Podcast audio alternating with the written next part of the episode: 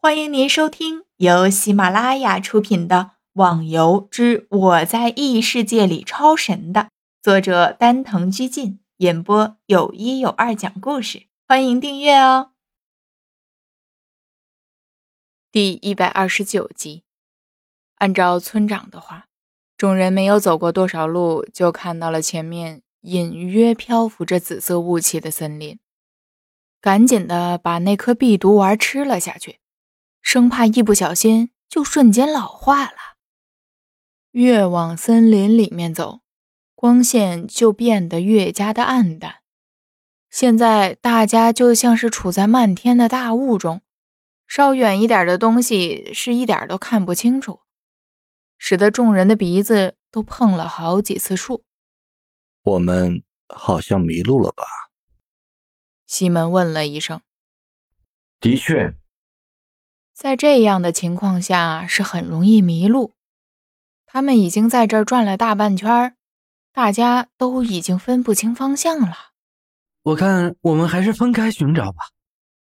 天笑提议道：“不好，这个怪物的等级和实力我们并不清楚。如果有谁遇到出现危险的话，其他的人根本就无法赶上援助。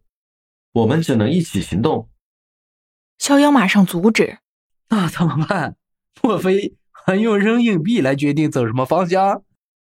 天笑恶劣的笑着：“哈哈，怎么可能？你们想想，当初村长是不是说过他们来过这里探查的？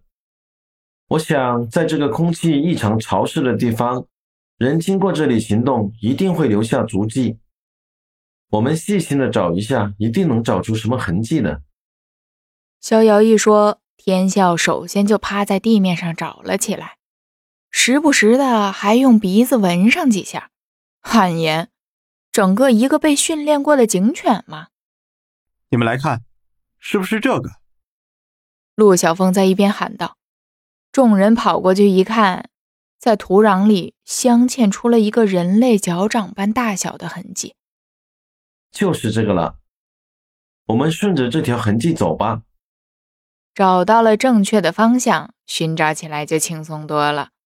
虽然现在周围还是被漫天的紫雾遮盖着，大家似乎都还是感觉到了危险的气氛。地面的潮湿变得更加严重了。逍遥看了下地面，我们应该要靠近那个池了。果然，没走到几步，就听到了微小的流水声。就是这个吗？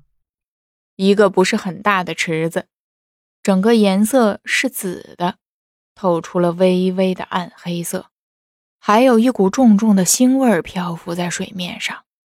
那个村长说的怪还没有出现，可能是隐藏在水里。怎么样？我们是不是应该把它引出来？当然了，难道叫我们去水下面跟他打？陆小凤说着。从脚边找到了一块拳头大小的石头，随手一抛，扔到了池子里。扑通一声，溅起了一阵水花。众人静静地在池边等着怪物的出现，神情略微的紧张。没过一会儿，在陆小凤抛石头的那个地方，水面开始慢慢的翻滚，沉淀在池底的淤泥都被翻了上来。